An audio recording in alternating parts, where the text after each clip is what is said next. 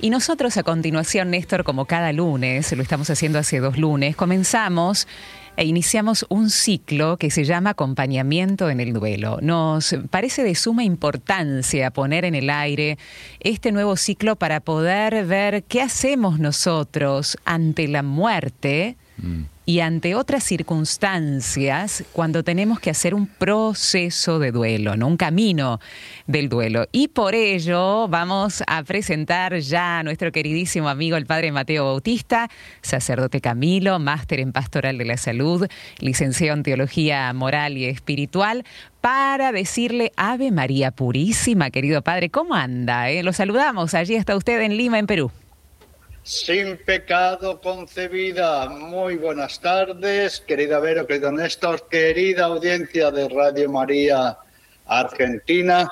Gracias por invitarme un lunes más a este programa y a este ciclo que considero también que es de mucha importancia para nuestra vida humana, para nuestra vida comunitaria, para nuestra vida espiritual. Bien, bueno, de acá te, convidamos un mate que seguramente te gusta, padre, cuando pasaste por la Argentina. Además que te hiciste simpatizante de Chacarita Juniors, eh, del funebrero eh, de, San Martín, allí en, Buenos Aires. Y te contamos, no sé si lo sabías o lo recordabas, padre Mateo.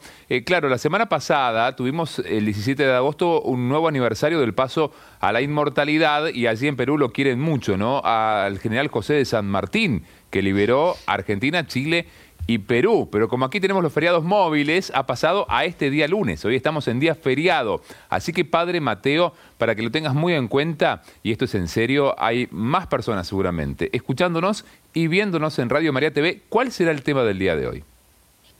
Bueno, pero creo que aquí quien tiene que lanzar la flecha es nuestra querida Vero, ¿no? Vamos al flechazo, vamos al flechazo. Vamos a hacer un repaso de lo que hablamos el lunes pasado porque, eh, atención, todos los temas están conectados. Esto es como la matemática, ¿no? Si aprendiste a sumar, para hacer cálculo convidado necesitas saber sumar y multiplicar también. Así que vamos a ir sumando conceptos. Esto es el botiquín, lo llamamos el botiquín interior para poder hacer el proceso de duelo.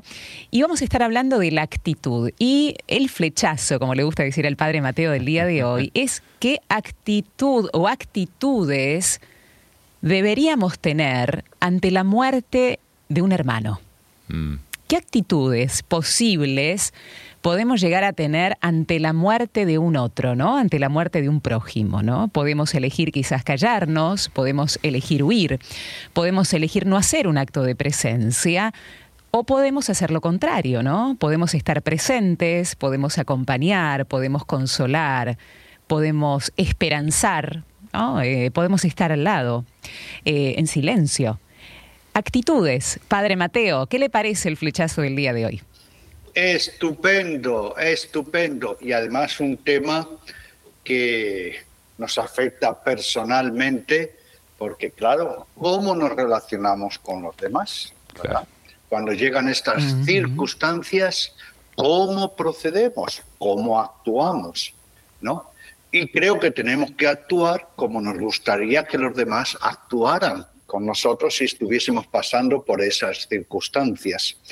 Y la palabra actitud es muy, muy interesante porque, claro, nos dice cuál es nuestra disposición. Porque a veces no sabemos cómo proceder, no sabemos si vamos a decir la palabra oportuna, a lo mm. mejor hacemos sufrir más y nos callamos, nos aislamos, no hacemos acto de presencia, no damos un abrazo, no escuchamos, no acompañamos un trabajo de duelo y eso a nosotros nos va a dejar decepcionados. Pero a la persona doliente también va a quedar herida, incluso también muy decepcionada de nosotros, porque los amigos, las personas conocidas, no digamos ya los familiares, tenemos que estar muy presentes en los momentos de sufrimiento, ahí sobre todo. Y para eso tenemos que estar capacitados, ¿verdad? Y por supuesto, una buena actitud. Por eso considero muy importante y también creo que va a ser muy iluminador las sugerencias, las ideas, los comentarios, las experiencias que nos lleguen de nuestra querida audiencia. Bien, bien. Bueno, si te parece, Padre Mateo, tenemos aquí el resumen de lo que hemos compartido la semana pasada. ¿Te parece que vayamos viendo? Porque ya nos adentramos en esto de la actitud, ¿no? Eh, como bien dijiste, es la disposición que tenemos en el corazón para acompañar al hermano y también para ver qué nos pasa a nosotros mismos. ¿Te parece, Vero, que iniciemos esto? Por supuesto, adelante. Bueno, eh, dice, hay dos maneras de morir. ¿eh? Pensar que nos quitan la vida o pensar que entregamos la vida porque la hemos vivido. Estas dos actitudes de vida son diametralmente opuestas. La muerte es la otra cara de la existencia y vamos a morir como hemos vivido. La muerte siempre nos interpela. ¿Cómo está nuestra vida sañada y si sabemos entregarla cuando llegue el momento, asintiendo, así decías Padre Mateo la semana pasada, y consintiendo la muerte, Vero. Así es. Después, eh, recordemos que estamos haciendo este nuevo ciclo en torno a un acontecimiento muy importante. Se están cumpliendo 30 años de la Pastoral del Duelo en la Argentina, 30 años de los grupos de mutua ayuda a resurrección. Y dentro de la Pastoral del Duelo, cuando hablamos de Pastoral del Duelo, este es un camino que no se improvisa. ¿no? Hablamos de una preparación, porque es un camino que no tiene que ser improvisado. Por eso hablamos de este botiquín interno de herramientas internas para que cuando llegue el momento no nos agarre desprevenidos. Está en nuestras manos hacer este camino de preparación. Por eso es tan importante esta pastoral y estos 30 años que se cumplen. Después vamos a estar escuchando un testimonio muy fuerte de una futura coordinadora de los grupos de mutua ayuda Resurrección, se, llama Virginia, eh, que nos va a estar hablando de esta importancia. Y recordemos, y recién lo decía el Padre Mateo, que vamos a sufrir como somos. Vamos a sufrir mm. según nuestra personalidad, pero también vamos a sufrir de acuerdo a estas herramientas internas que vayamos adquiriendo, Néstor. Sí, no hay que confundir sufrimiento con duelo, ¿no? Esto es fundamental, porque no son sinónimos, ¿eh? Así que, a ver, pongamos, sufrimiento por un lado, duelo por el otro. Sufrimiento es la herida con todos sus síntomas en nuestras seis dimensiones y duelo es lo que hacemos con esa herida, Vero. Así es. Y hay que, ¿qué hay que hacer con esas heridas, no? Y qué hay que hacer con el sufrimiento. Bueno, que hay que sentir primero para que nosotros digamos estoy enfermo, ¿eh? como hacemos cuando me duele la panza y me duele fuerte, hay que ir al médico, ¿no? Hay que asentir, sí, me está doliendo, esto me está doliendo, esa herida interna, tengo que aceptarla también, tengo que asentirla y tengo que hacer algo. Tengo que, tengo que tener una actitud de, ir hacia, hacia un lugar de sanación, ¿no? Es eh, asentir, asumir y trabajar los síntomas que me está dando esa herida interna en medio de mi sufrimiento, porque estamos invitados a sanar, ¿no? No es para que duela para siempre. Recordemos que el sufrimiento no es una cosa, el sufrimiento no está arriba, ni debajo, ni al lado, ni detrás, ni... No, el sufrimiento soy yo. Por eso siempre decimos y recordamos junto al Padre Mateo, o yo domino a ese sufrimiento o el sufrimiento me domina absolutamente a mí, ¿no? El sufrimiento soy yo, me tengo que trabajar a mí mismo. Sí, y por eso decimos me duele, ¿no? ¿A quién le duele? A, vos te duele, me duele, a mí me duele. El sufrimiento tiene una gran intensidad y se alarga en el tiempo si no lo trabajamos. ¿eh? Entonces, lo más importante es asumir esto a tiempo. Si no le damos palabra, lágrimas, inteligencia a esto que estamos sufriendo, a esta herida que tenemos y no pedimos ayuda, quien se va a quejar va a ser el cuerpo. ¿eh? Vamos a sentir que ese sufrimiento que nace en el corazón llega a distintas partes del cuerpo o se focaliza en alguna parte de nuestro cuerpo. Por eso es muy importante sacar afuera la pena para poder hacer que la herida cicatrice. Esto, Padre Mateo, eh, parece un ABC de enfermería lo que estamos diciendo, ¿no? Eh, pero claro, no estamos hablando solamente de cuestiones físicas, estamos hablando aquí de todas las dimensiones del ser humano. Muy bien, y efectivamente, sí, porque estamos hablando de una salud integral e integrada. El tema del dolor, nosotros lo asociamos del dolor corporal, sensitivo, neurológico, cuando decimos, ah, tengo un gran dolor de estómago. Nosotros lo asociamos a enfermedad relacionado con la salud, la antípoda, ¿eh? o la carencia, o la negación de salud. Y lo tenemos claro. ¿eh? Estoy enfermo. Mm. Sí, sí. ¿Y qué te pasa? Uy, mira, he estado estos días enfermos porque estuve, ¿verdad? Nos reconocimos enfermos. Mm. ¿Por qué? Porque tenemos una visión clara de lo que es salud y de lo que es enfermedad. ¿Y por qué? Porque he hecho también un diagnóstico de los síntomas que me están pasando. Los he detectado cuando hablamos del dolor, que decimos dolor orgánico, pero que siempre es, atención, orgánico, neurológico, porque al dolor que lo ubicamos en un órgano, lo sentimos en el cerebro. Lo sentimos en el cerebro. Por eso cuando estamos doloridos y tenemos una anestesia, por poner un ejemplo, no tenemos la sensación de dolor, ¿verdad? La sede del dolor es el cerebro. Pues bien, en esta hermosa síntesis ¿eh? han salido grandes conceptos, pero muy bien precisados. Cuando tenemos lo que llamamos la realidad del sufrimiento, es una herida interna. La diferenciamos muy bien del dolor sensitivo neurológico. Diferenciamos muy bien, para seguir con el ejemplo, ese dolor intenso de estómago, ¿con qué? Con una herida interna, por ejemplo, de crisis de sentido. Estoy en la vida, pero estoy como si no viviera. Son dos heridas muy distintas. Y por eso la persona dice que es una herida interna. Y le da nombre y apellido. Estoy como si estuviese sin sentido. Estoy vegetando. Es muy importante dar nombre y apellido a mi herida interna. Y para eso hemos escuchado, y querida audiencia, es bueno que, ¿eh? que lo retomemos, que toda herida interna es localizada gracias a qué? A un GPS ese GPS son las dimensiones de la persona. Tenemos la dimensión corporal, la dimensión afectiva, emocional, en la que podemos ser heridos, por supuesto. Está la dimensión mental, también heridos. Pero la cuarta dimensión es muy importante también, es la dimensión relacional, vincular, comunitaria, donde podemos ser heridos y herir a los demás. La quinta dimensión, todo el mundo de los valores que nos sustentan, también heridos. Y la dimensión religiosa espiritual, la sexta. Gracias a estas seis dimensiones, nosotros podemos localizar nuestra herida interna.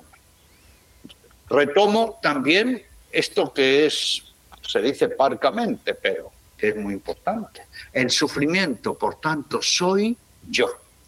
Soy yo que estoy sufriendo cuando me duele el estómago, no digo se duele el estómago, ¿verdad? Se duele el órgano llamado estómago. No, si el estómago soy yo. Por eso ponemos el nombre, el pronombre personal delante. Me duele el estómago. ¿Por qué? Porque es mi persona la que está dolorida. Pues bien, cuando yo tengo una herida, y sigamos con esta ¿eh? crisis de sentido en mi vida, porque tenía un proyecto de vida con una persona y se murió y me he quedado en el aire, esa herida interna es tan real como un dolor orgánico. Y tiene, por tanto, las características propias del sufrimiento. Pero qué importante que le hayamos dado nombre y apellido, que hayamos hecho un diagnóstico, que nuestra herida la hayamos localizado en una de esas dimensiones y que tenga muy claro que el sufrimiento no es una cosa, un objeto, un ente abstracto, sino que soy yo mismo que estoy sufriendo. Y finalmente, eh, me ha gustado mucho que Cuando, tenemos un dolor, tenemos muy claro que tenemos que pedir ayuda. Que somos incluso desbordados, que nosotros no lo podemos manejar. Que tenemos que utilizar herramientas, metodología, un diagnóstico, buscar especialistas, hacer una terapia y que tenemos una meta concreta. Hay que sanar. Hay que curar ese dolor. Pues bien, cuando tenemos una herida interna en cualquiera de las dimensiones, por cualquier causa, pérdidas de todo tipo, conflictos, choques, omisiones, muertes, es muy claro que no me quede fijo en mi herida, que no, no enamore con mi herida, que no caiga en el hechizo permanente de una herida, de decir, bueno, esta herida es para toda la vida, voy a vivir con esta herida. No, al igual que una herida del cuerpo, tengo que hacer el esfuerzo de un trabajo de duelo para llegar a una sanación porque al igual que se curan las heridas orgánicas, se tienen que sanar de raíz las heridas internas y no solo sanarlas, tengo que sacar provecho.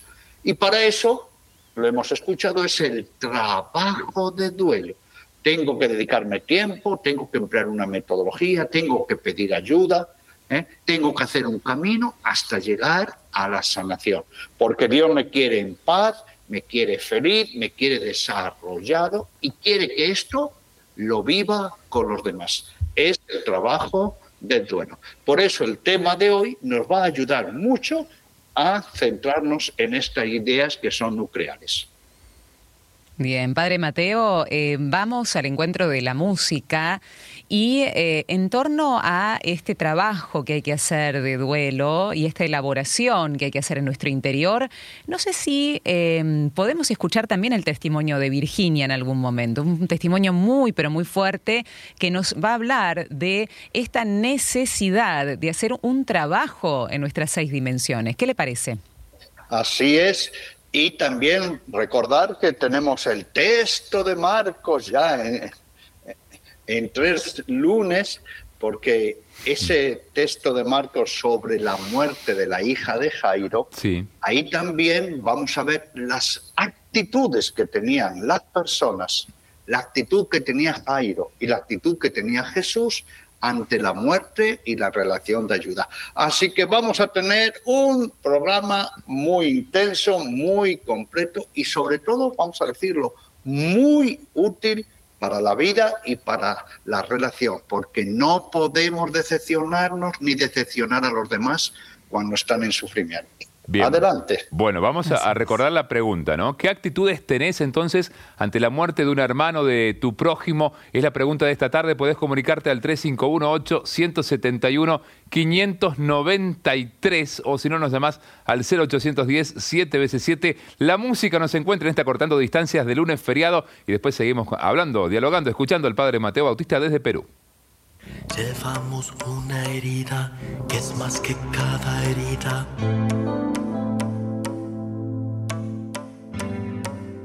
también más que la suma de todas las heridas.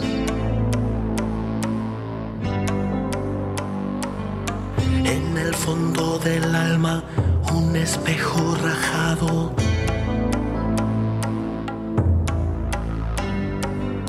Mortal malentendido del corazón humano.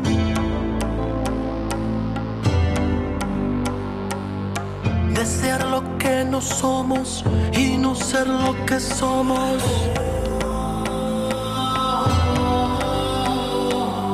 La ebria ambición de casi ser un dios.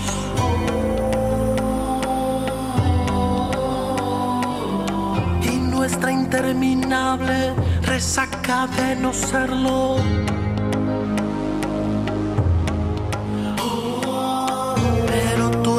Jesús, oh médico has venido. Estás. No vienes por los sanos, vienes por los heridos.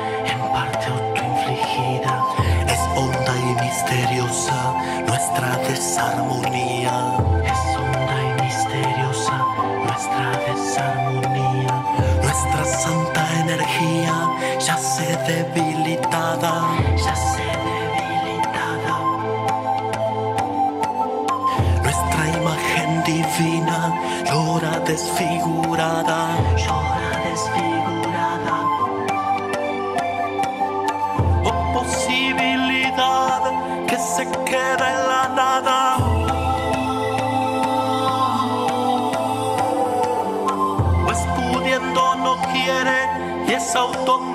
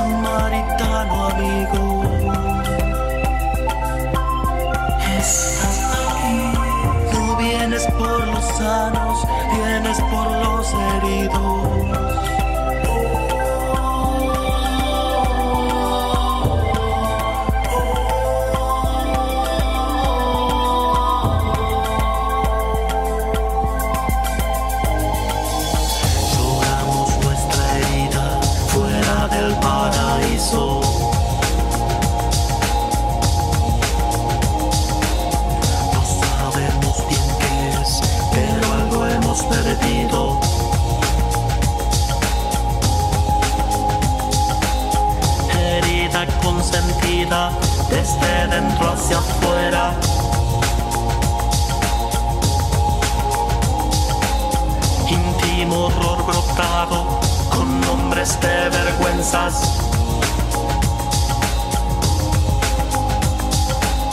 Pecado, fratricidio, una y siete malicias.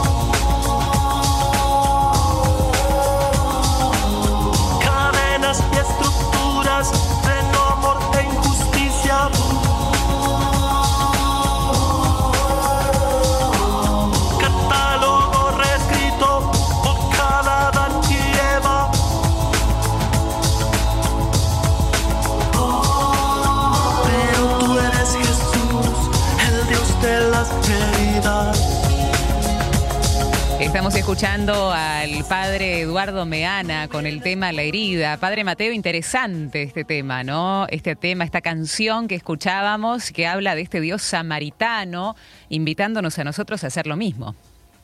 Sí, y qué, qué oportuna esta canción para el tema que estamos tratando, porque entre muchas de las riquezas de las canciones se destaca también la actitud. Nos está diciendo, por ejemplo, ¿eh? no quedarnos en una herida consentida. ¿m? Mm. No quedarnos en una herida consentida. No consentir el sufrimiento en nuestra vida. ¿m? Que, que sería Sí. no permitir, Padre Mateo, no, pero que te interrumpa. Claro, es decir, claro. estamos hablando de, de que no, no le permitamos a la herida que tenga mucho desarrollo en el tiempo. Claro, y que se haga parte ya de nuestra vida, hasta de nuestra personalidad. Ojo con esto, ¿eh? Ajá. Miren, hasta de nuestra manera de hablar, de sentir, ¿eh? que sea el tema de conversación continuamente. No, no, no. No consentir que una vida con heridas abiertas. Al igual que no consentimos, nadie quiere ¿verdad? una vida con dolor, ¿verdad? ¿Por qué una herida con sufrimiento? ¿Por qué una herida con sufrimiento? Si hay el sufrimiento, lo vamos a aceptar, lo vamos a asumir, pero lo tenemos que procesar y trabajar. Por eso la canción ¿eh? nos ha recordado ya una de las actitudes. Ojo, no hacer de la herida interna un estilo de vida. No dar permiso a las heridas para que nos hagan sufrir constantemente.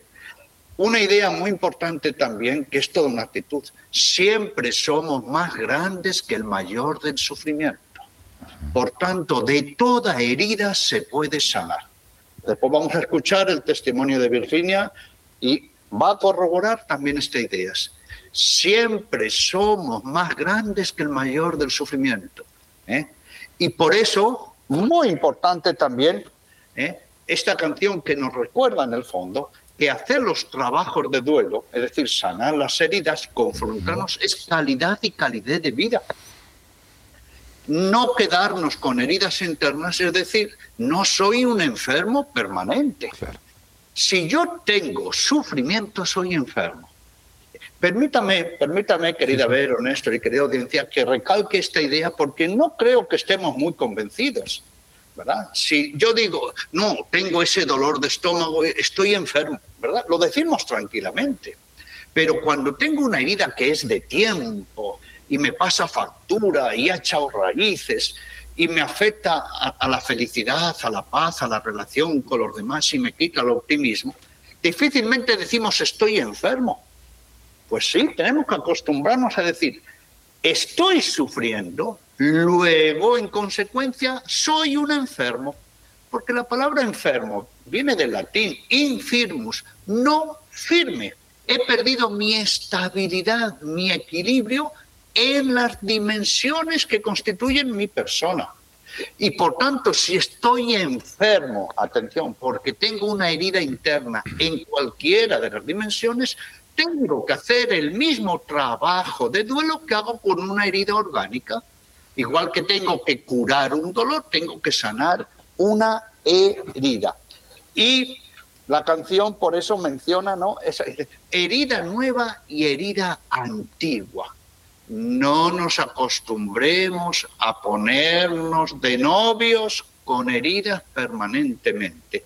Y finalmente quiero destacar de esta canción, es muy interesante, como insisto, ¿no?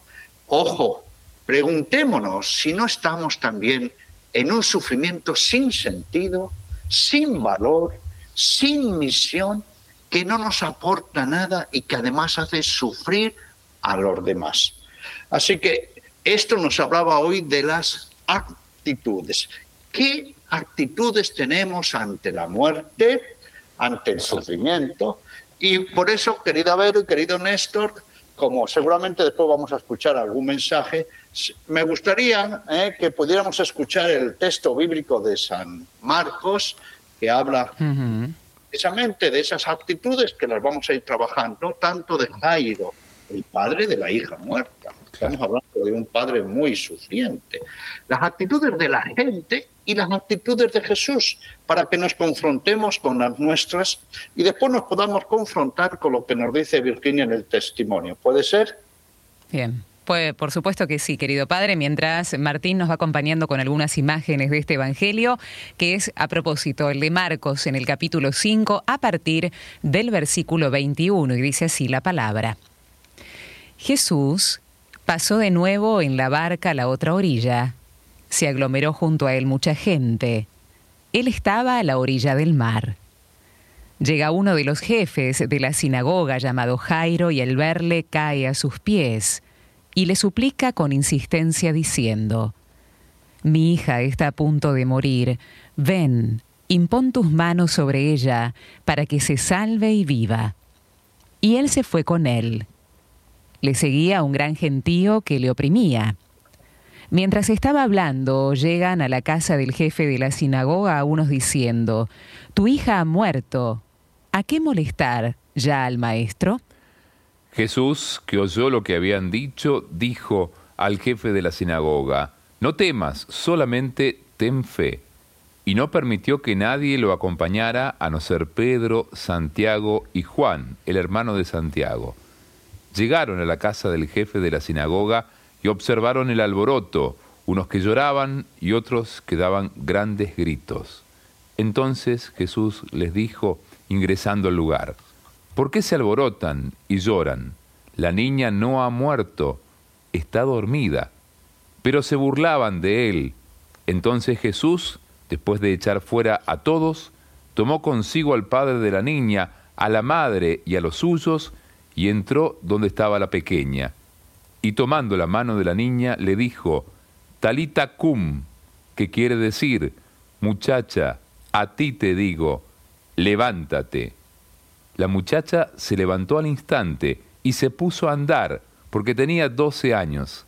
Quedaron fuera de sí, llenos de estupor. Y Jesús les insistió en que nadie lo supiera, y les dijo que le dieran a la niña de comer. Palabra del Señor. Gloria, Gloria a ti, Señor, Señor Jesús. Jesús.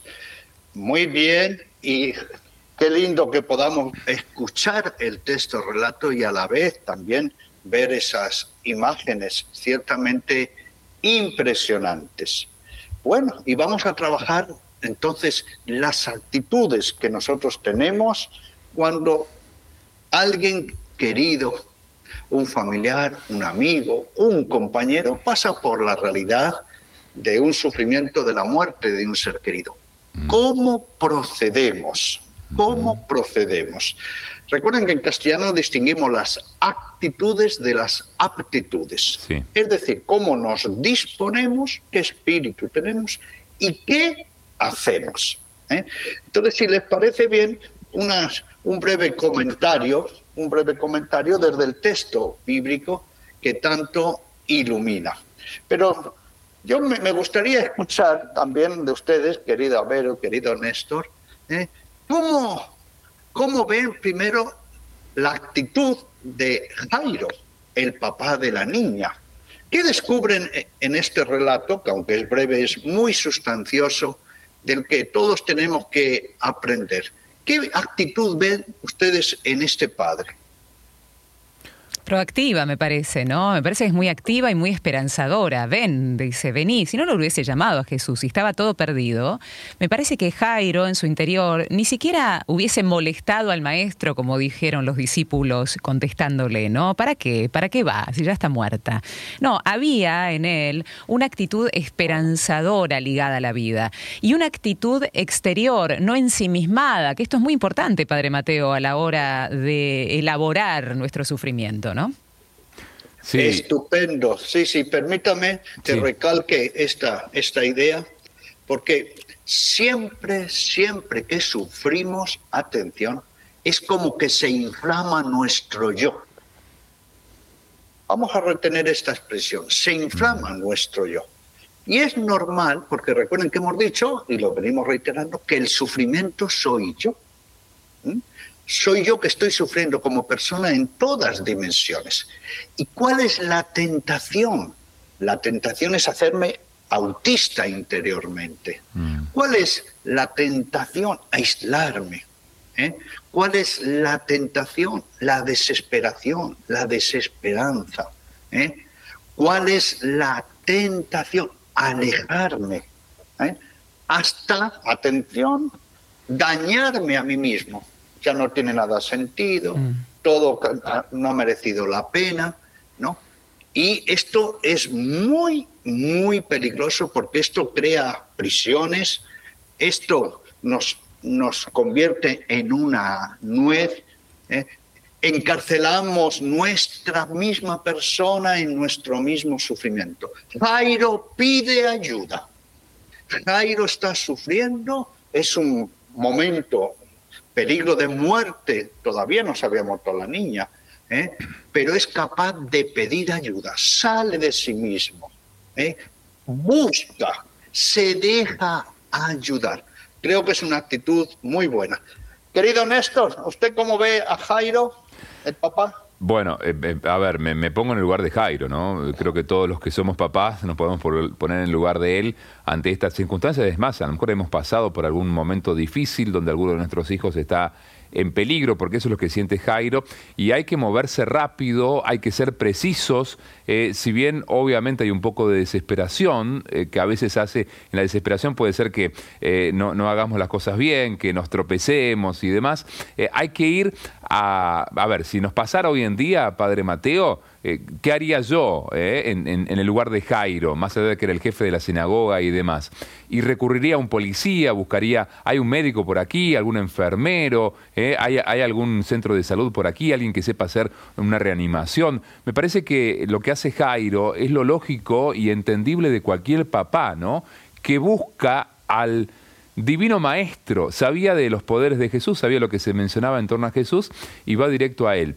Lo que sí, eh, claro, alguien le dice a Jairo, ya ha muerto, es decir, alguien le da la sentencia de muerte de su hija, pero Jesús no solamente evidentemente es, un, digamos, es un maestro, sino que Jesús es Dios, entonces le dice, tranquilo, le da a entender que no ha muerto. Entonces Jairo tiene un, si bien por a este lado le dicen que ha muerto, Jesús le dice, de alguna forma, tenés fe. Le, da a entender que no ha muerto. Y, es Dios, ¿no? y por eso ser siempre transmisores de esperanza, de esperanza. La esperanza puede estar atacada de muchos frentes, pero la persona no puede quedar en una desesperación. La mayor desesperación es que la persona se quede sin sentido en la vida, sin objetivo, sin misión. Miren que Jairo era el jefe de la sinagoga. Podía haber dicho, no, yo entiendo de estas cosas. ¿eh? Eh, no hay nadie más preparado que yo, pero fue capaz tuvo la grandeza de espíritu de salir de sí y de pedir ayuda. Esto es muy, muy importante. Cuando hablamos de sufrimiento causado por cualquier motivo, atención, externo, interno, no olvidemos, queridas amigas y amigos, que el sufrimiento es por excelencia un descontrol de nuestra persona. El sufrimiento nos supera. El sufrimiento nos disloca, nos mueve los pies. El sufrimiento inicialmente me deja ¿eh? aturdido, como que estoy sin herramientas, que me supera. Eso es, eso es el sufrimiento. ¿eh? El sufrimiento, recuerden, es una hipersensibilidad que me desborda ante algo o alguien que yo considero una amenaza. Por tanto, quedo vulnerable. Cuando estoy sufriendo, recuerden que estoy enfermo. Y en realidad estoy inicialmente superado, desbordado, anulado, me quedo en confusión, sin luz. Y seguramente me quedo en blanco. Por eso, muy importante saber que si estoy así, tengo que pedir ayuda y que tengo que ocuparme de mí mismo pidiendo ayuda. Podemos pasar sucintamente a las personas que estaban allí en la casa y que ya habían visto que había muerto la hija. ¿Qué actitudes, qué actitudes nos recuerda el texto? Querida Vero, ¿qué destacaría usted de las personas que estaban alrededor de Jairo, de la mamá, de la familia?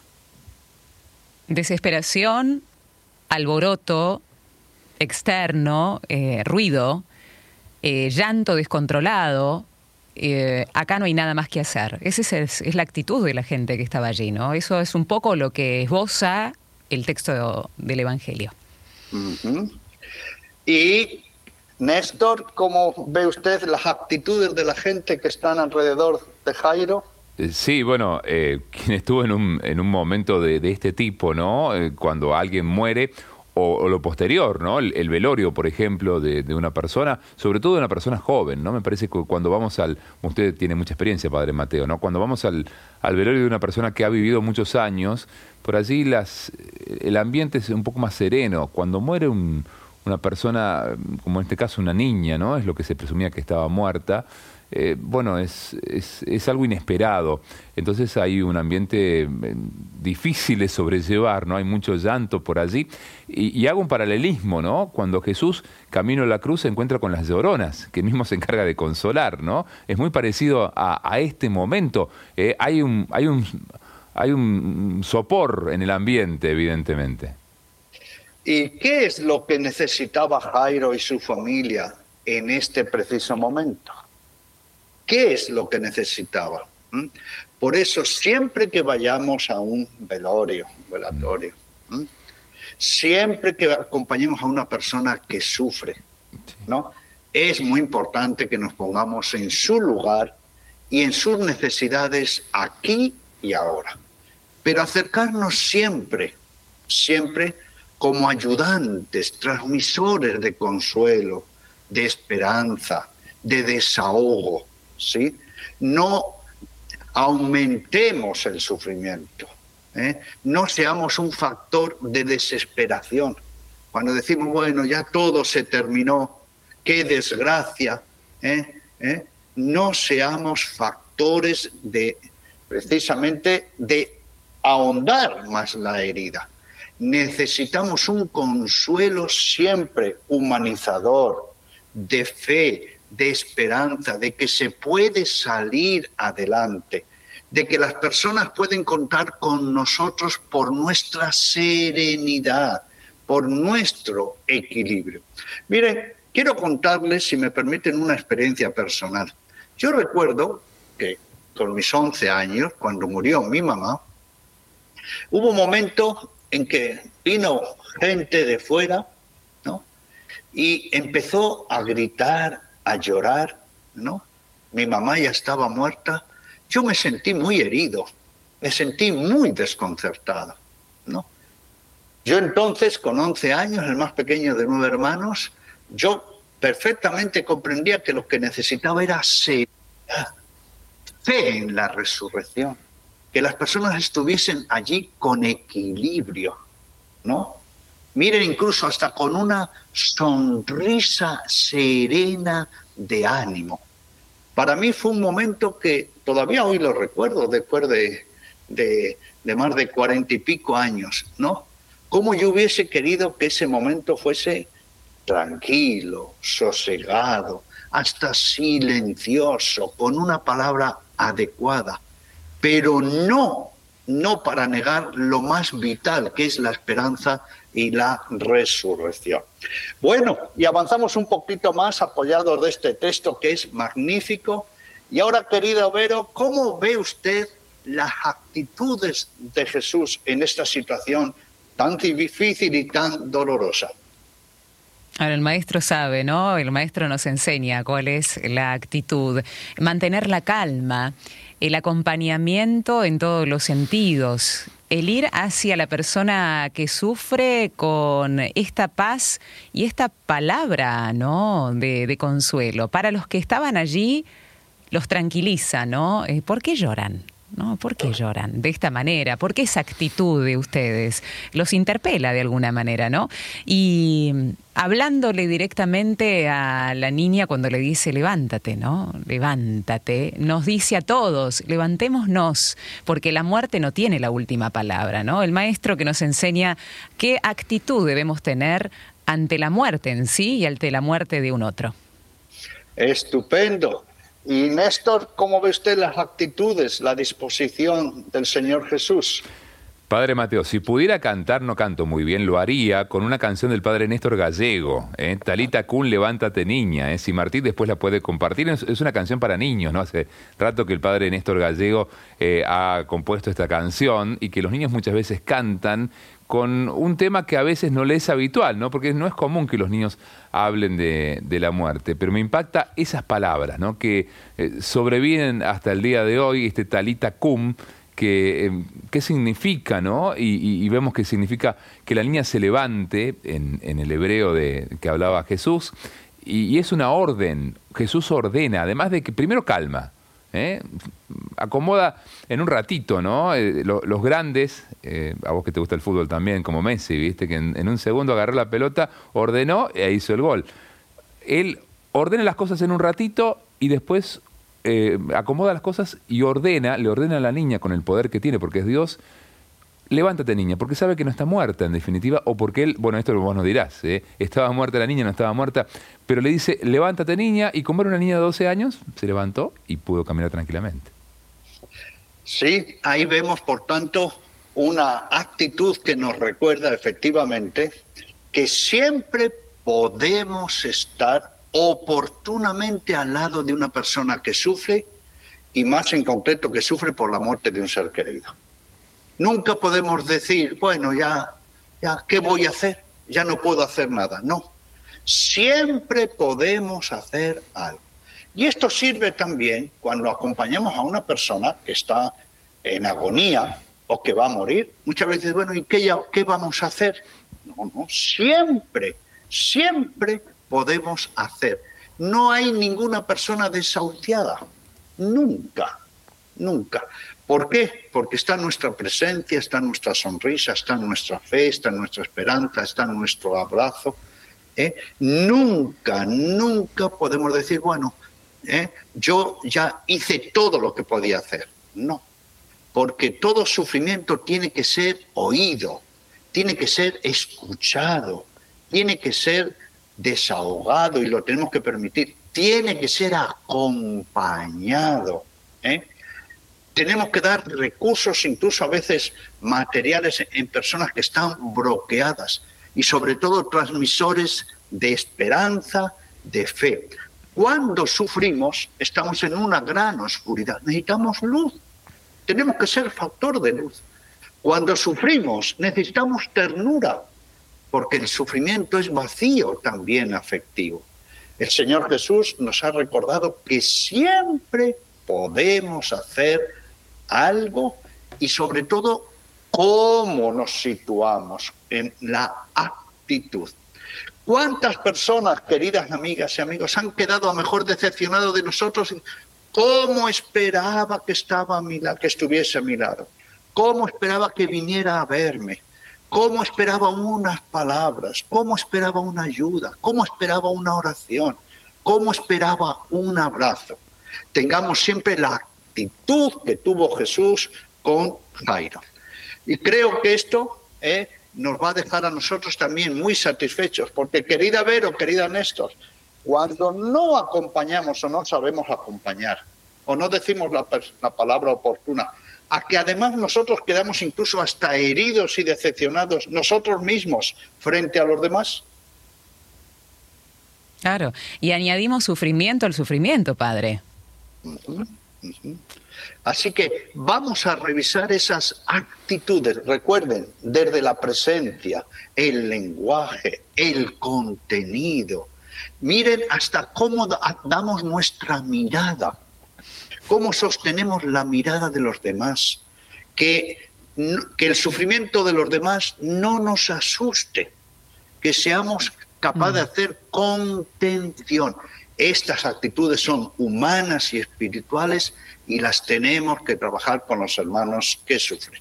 Y bueno, va pasando el tiempo y tenemos también un testimonio, pero hoy creo que nuestra querida audiencia se ha quedado muda. No, no, no, tenemos, ah. tenemos mensajes, Padre Mateo. Le vamos a preguntar a Martín, ya nos va a decir si tiene mensajes de voz. Tenemos algunos de texto. A ver, te contamos en el final los minutos que nos quedan. ¿Querés que compartamos el testimonio de Virginia primero? como deseen, adelante y prestemos mucha atención porque de aquí también vamos a aprender muchísimo nosotros. Mi nombre es Virginia Sosa, tengo 42 años y vivo en la ciudad de Neuquén, Argentina. En enero del 2022 estábamos yendo de vacaciones en familia y tuvimos un accidente de autos. Fallecieron ahí mis dos hijos, Rufino de dos años Renata de 6 años y mi marido de Leandro de 43 años. Estuve varios días en, internada en terapia intensiva y cuando me desperté sabiendo todo lo que había pasado, dije, voy a seguir adelante. Lo que no sabía era cómo y no dimensionaba el trabajo que se venía después. Siempre acompañada de un amor incondicional de mis papás, hermanas, amigos y familiares, comenzaron a transcurrir los días. Yo estaba perdida. No sabía ni por dónde empezar ni cómo. No habíamos tenido en la familia experiencias de seres queridos que hubieran fallecido salvo mi abuela, pero esto realmente me superaba. Se habían muerto mis hijos, mi marido, se había muerto mi familia, me había quedado sola. Y además era un duelo familiar porque a todos nos atravesaba el dolor y la muerte, tanto a los abuelos, a los hermanos, cuñados, sobrinos, primos e hijos. Las pocas semanas del accidente, Cecilia Casanova me contactó a través de una conocida que tenemos en común. Por suerte leí ese mensaje. Me trajo un libro y, que me, comentó que estaba coordinando el grupo parroquial de Mutua Ayuda Resurrección y ayuda a personas en sufrimiento por la muerte de seres queridos. En abril empezamos el grupo. Estaba conformado por papás que se nos habían muerto hijos. Realmente esperaba con ansias cada martes que nos encontrábamos en ese, en ese espacio. Resurrección supuso para mí un antes y un después. Ahí no solamente compartíamos nuestro dolor, sino que hacíamos el camino hacia la sanación, el trabajo de duelo. Ahí descubrí en el grupo lo valiosa que es la mutua ayuda. Los compañeros son un espejo y un estímulo para poder cicatrizar con serenidad estas heridas tan profundas que nos cambian la vida. El grupo resurrección me ayudó a ordenar las ideas en mi cabeza, a entender qué era lo que me estaba pasando, poder ponerlo en palabras y sobre todo ayudarme en mi trabajo de duelo. No creo que hubiera podido empezar esto sin el acompañamiento de resurrección. Aislarme no era una opción y hacerlo sola creo que no hubiera dado buenos resultados. Trabajé todas mis dimensiones heridas, pero sobre todo trabajé la dimensión espiritual. Si bien tenía fe y creía en Dios, tenía que volver a reencontrarme con Él y poder cultivar una fe basada en el encuentro personal con Dios, en el amor y en la resurrección. De a poco fui retomando mis actividades, mi trabajo, volver a disfrutar de las cosas que me hacían bien, volver a reírme, y de a poco fui entendiendo que el sufrimiento se puede convertir en amor. Y algo tenía que hacer para devolver tanto amor y tanto apoyo que había recibido desde el primer día. Cecilia, nuestra coordinadora, me propuso comenzar la formación para capacitarme como futura coordinadora de Grupo Resurrección y ayudar a otros sufrientes. Hoy me preparo para hacer esto y ayudar a otros desde mi experiencia y capacitación. A pesar de todo y con la extrañeza de todos los días, hoy elijo despertarme cada mañana con ganas de vivir, de volverle a encontrarle sentido a la vida, apostar a proyectos y sobre todo de pedirle a Dios fuerzas para poder volver a vincularme a la vida con alegría. Hoy me acompaña la esperanza de saber que mis seres queridos no murieron, que están vivos en Dios y que me voy a volver a reencontrar con ellos. No sé cuándo será ese momento, lo que sí sé es que quiero vivir con felicidad el tiempo que lleve ese encuentro. Me da mucha paz saber que ellos están bien y que me quieren ver bien a mí. Frente a estos hechos tan trágicos que algunos nos tocan vivir, no es bueno encerrarse en el sufrimiento ni aislarse. Tenemos que pedir ayuda y tenemos que saber que esa ayuda existe, que no somos los únicos que nos pasan estas cosas y que trabajando se sana. Tenemos que saber que se puede volver a ser feliz con ganas de vivir la vida a pesar de todo.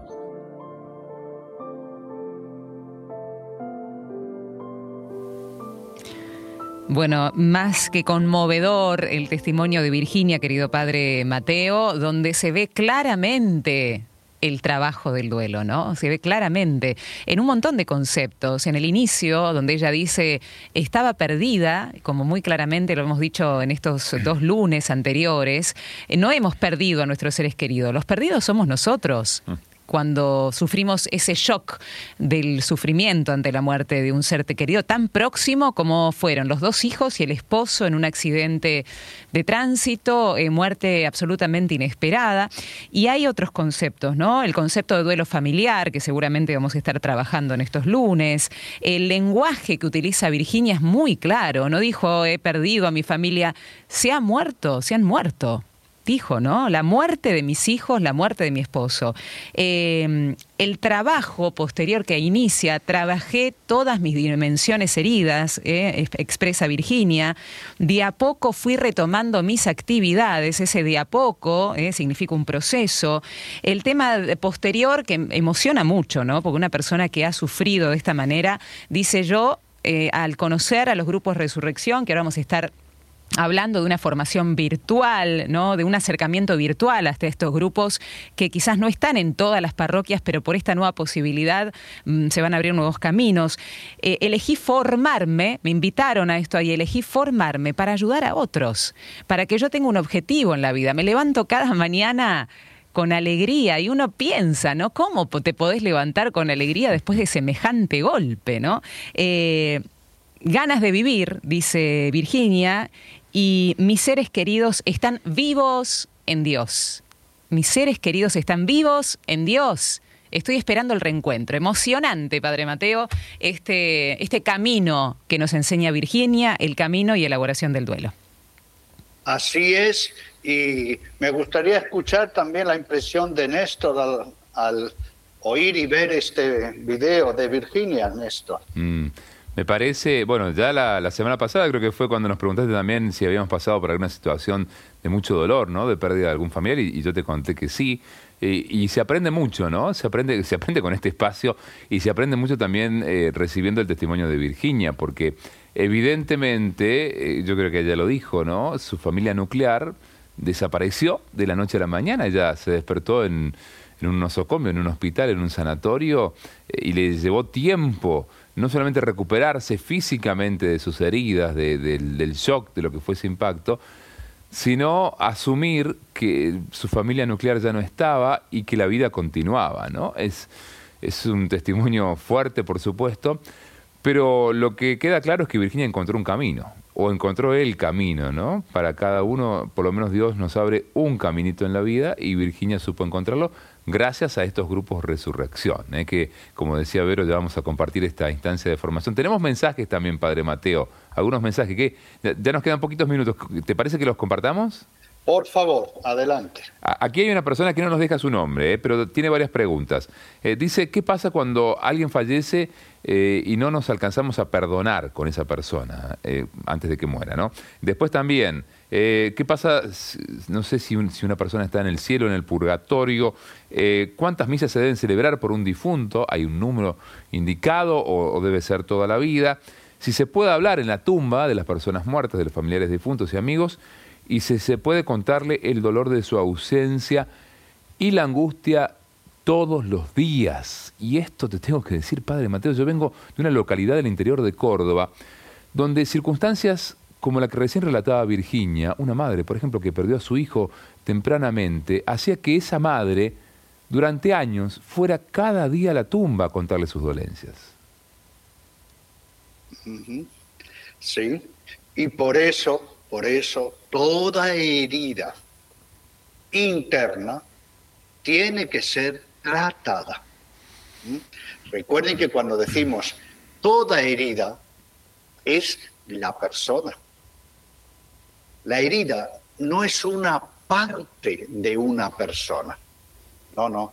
Cuando hay un dolor, pongamos la comparación, intenso, estamos hablando de ese dolor de estómago, toda la persona está en malestar, ¿no es así? Mm.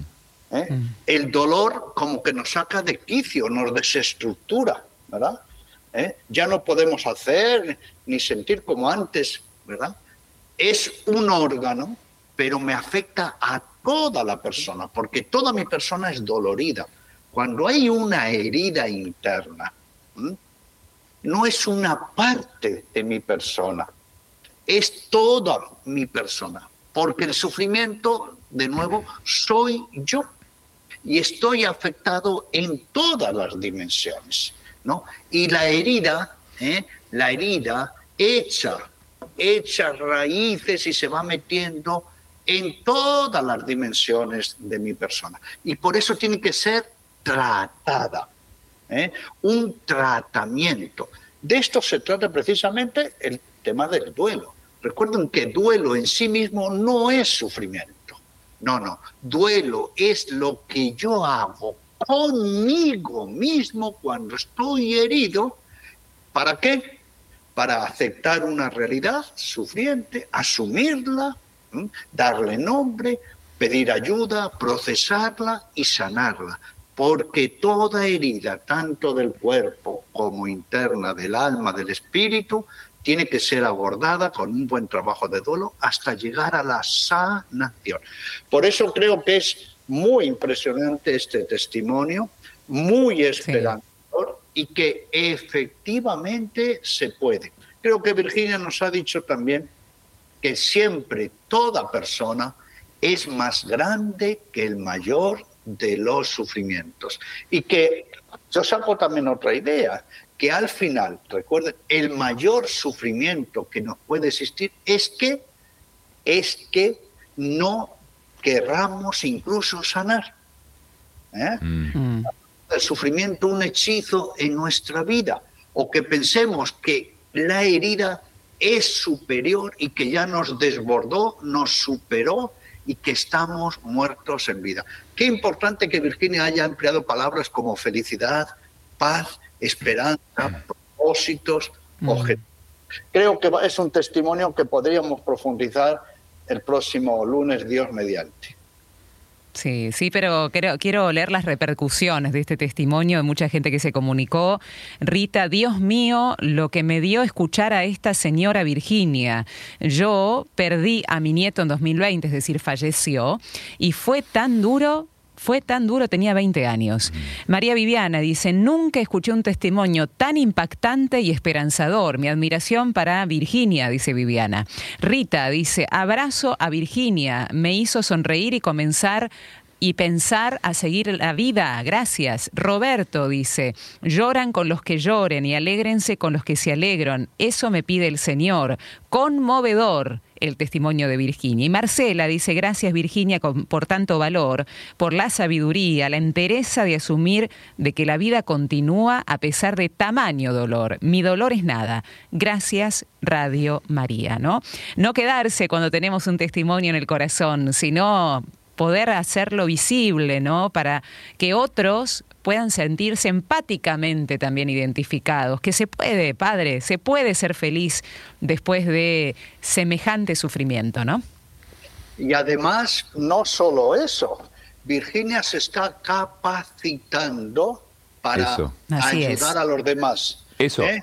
Eso queríamos decir en el final, ¿no, Padre Mateo? Verónica, vos tenés la información de esta capacitación virtual. Claro, porque estamos ahora eh, con estas posibilidades, ¿no? De, así como te tenemos a vos, eh, gracias a, la tecnología allí en Perú, eh, los que nos están escuchando, los que nos están viendo en Radio María TV, los que nos están escuchando en Radio María Argentina, y de pronto dicen, estos 30 años del Grupo Resurrección me interesa, quiero sumarme. ¿De qué forma se pueden sumar y de qué forma se pueden capacitar, como lo va a hacer Virginia, Verónica? Bueno, hay una capacitación virtual, ¿no? En realidad, sumarse a los grupos de mutua ayuda resurrección en forma virtual. Padre Mateo, ¿de qué se trata mientras estamos viendo una plaquita que va a poner Martín? Que no solamente esto se va a dar en la Argentina, sino se va a dar en muchos otros países latinoamericanos. Estamos hablando de Bolivia, Colombia, España, México, Perú, España, por supuesto, ¿no? En Europa también. A ver, cuéntenos, querido Padre Mateo. Sí, precisamente hace 30 años, el 12 de octubre, pusimos en marcha una de las modalidades de la pastoral del duelo. Cuando hablamos de pastoral del duelo es el anuncio, el testimonio, el acompañamiento desde nuestra fe a las personas en sufrimiento, heridas por la muerte de un ser querido.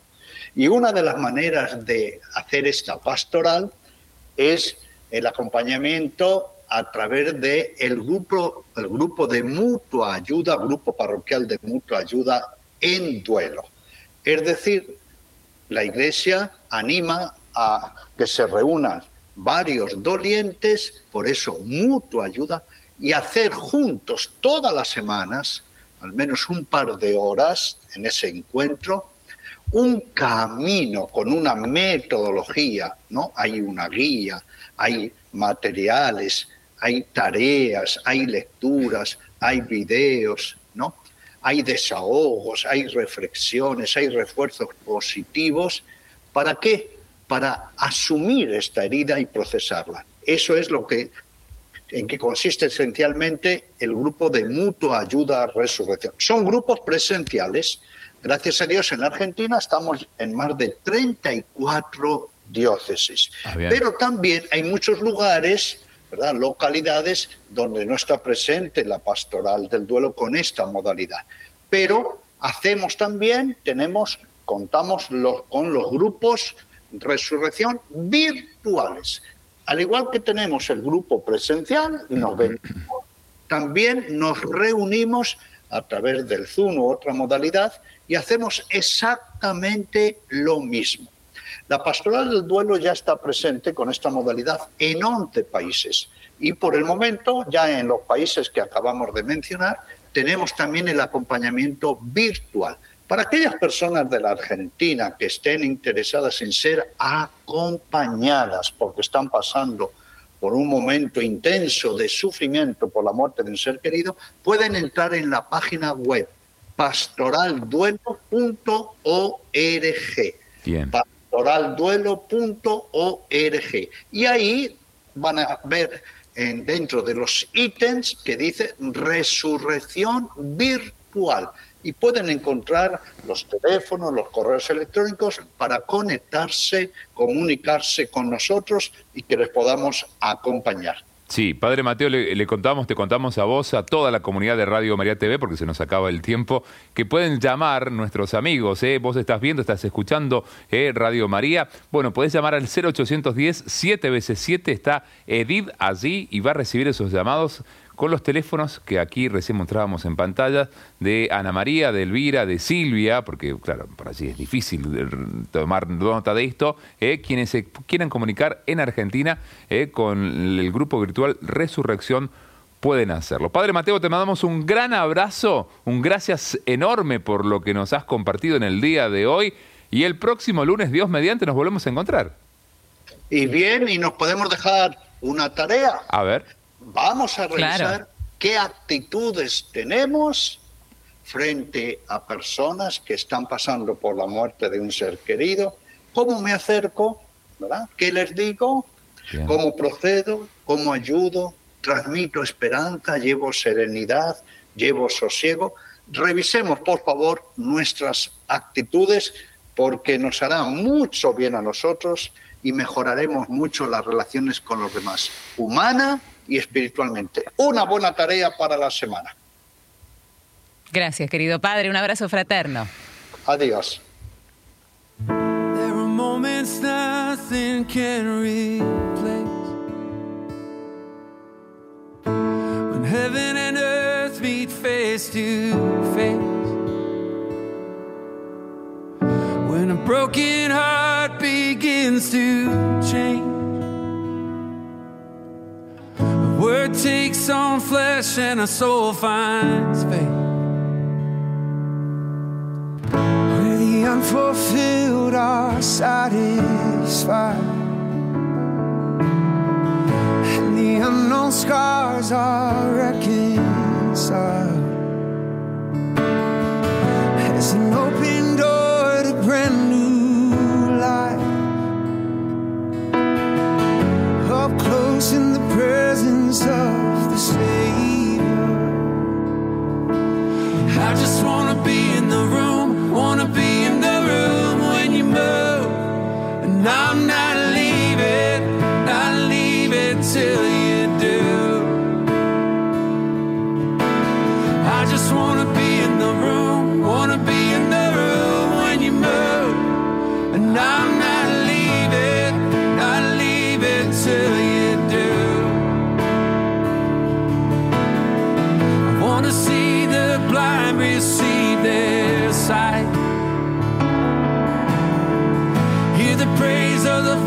Voices start to rise.